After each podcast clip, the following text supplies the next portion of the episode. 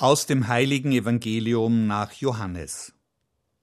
In jener Zeit erhob Jesus seine Augen zum Himmel und betete Heiliger Vater, ich bitte nicht nur für diese hier, sondern auch für alle, die durch ihr Wort an mich glauben. Alle sollen eins sein.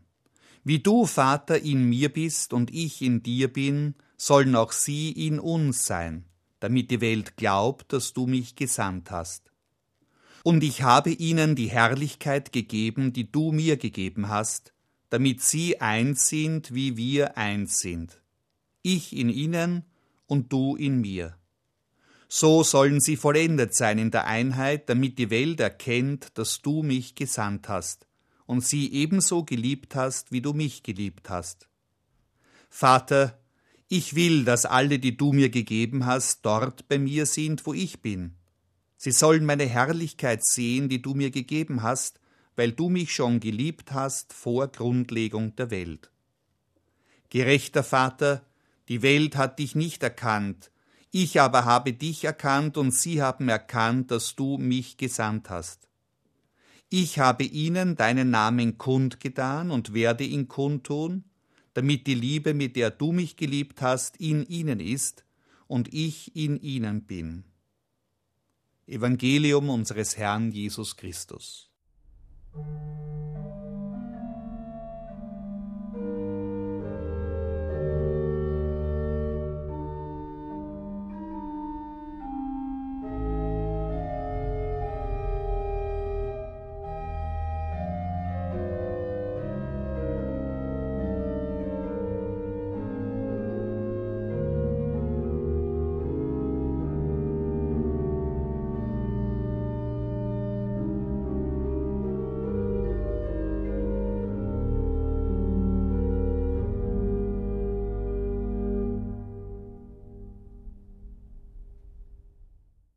Wenn alle anderen Möglichkeiten ausgeschöpft sind, nichts anderes mehr geht, dann sagen oder hören wir meistens dieses Wort, da hilft nur noch beten.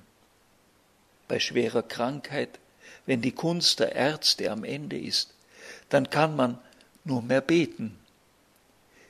Im schon viel zu langen Krieg in der Ukraine scheint eine friedliche Lösung weit entfernt zu sein bleibt nur das Beten um das Wunder des Friedens. Gebet als letzte Zuflucht. Ist das aber nicht das Eingeständnis der Ohnmacht, das Versagen aller menschlichen Macht? Ist das Gebet überhaupt eine Macht? Kann es den Lauf der Dinge ändern oder wenigstens mildern? Blieb auch Jesus am Ende nur das Gebet? Die Frage ist berechtigt und sie ist nicht respektlos. Am Ende seines irdischen Lebens im Angesicht des nahen Todes betet Jesus. Er hat seinen Weg abgeschlossen. Mit seiner kleinen Schar hält er ein letztes Mal, bevor er hinausgeht zum Garten Gethsemane. Dort werden sie ihn verhaften, ihn den Römern ausliefern und seine Kreuzigung verlangen. Am Ende dieses Males betet Jesus lange, ganz offen vor seinen Jüngern. Johannes, der Lieblingsjünger Jesu, berichtet uns davon. Jesus hat getan, was er konnte. Menschlich gesehen war er gescheitert. Seine Botschaft wurde von nur wenigen angenommen.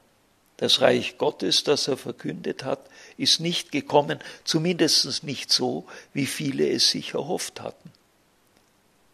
Statt eines erfolgreichen Retters erleben die Leute einen machtlosen Gefangenen, der schließlich am Kreuz sein Leben aushaucht.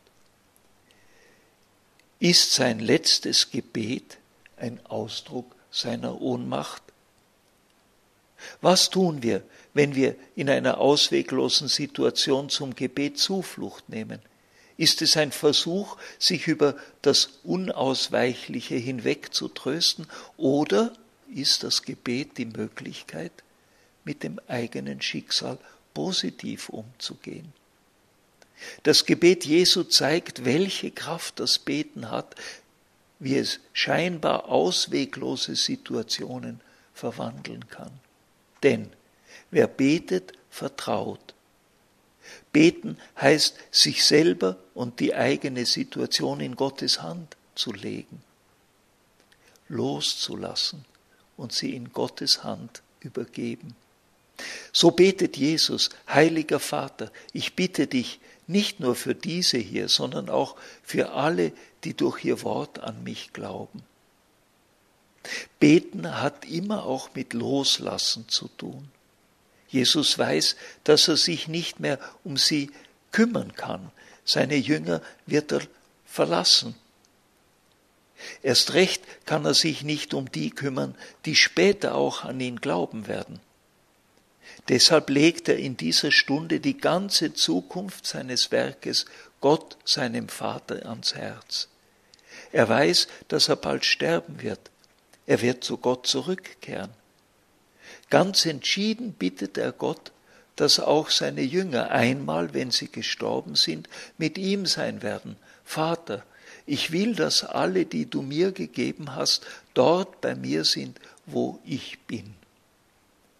Eine sterbende Mutter wird nicht anders beten für ihre Kinder, ihre Enkel und weitere Nachfahren, dass nämlich alle einmal im ewigen Leben beisammen sein mögen und dass sie schon in diesem Leben miteinander gut sind. Alle sollen eins sein, so wie Jesus mit Gott eins ist. Das ist das Gebet Jesu. Beten also als letzter Notnagel, wenn nichts anderes mehr hilft? Nein, das wäre ein grobes Missverständnis des Gebets. Wer sich bewusst ist, dass wir nichts sicher in der eigenen Hand haben, der wird jeden Tag für alles dankbar sein, für das Leben, die Gesundheit, den Frieden. Denn nichts von all dem ist selbstverständlich. Beten ist im Grunde eine Grundhaltung, die Grundhaltung des Gottesvertrauens. Und dieses Gottesvertrauen trägt uns auch dann, wenn wir an unsere letzte Grenze gekommen sind.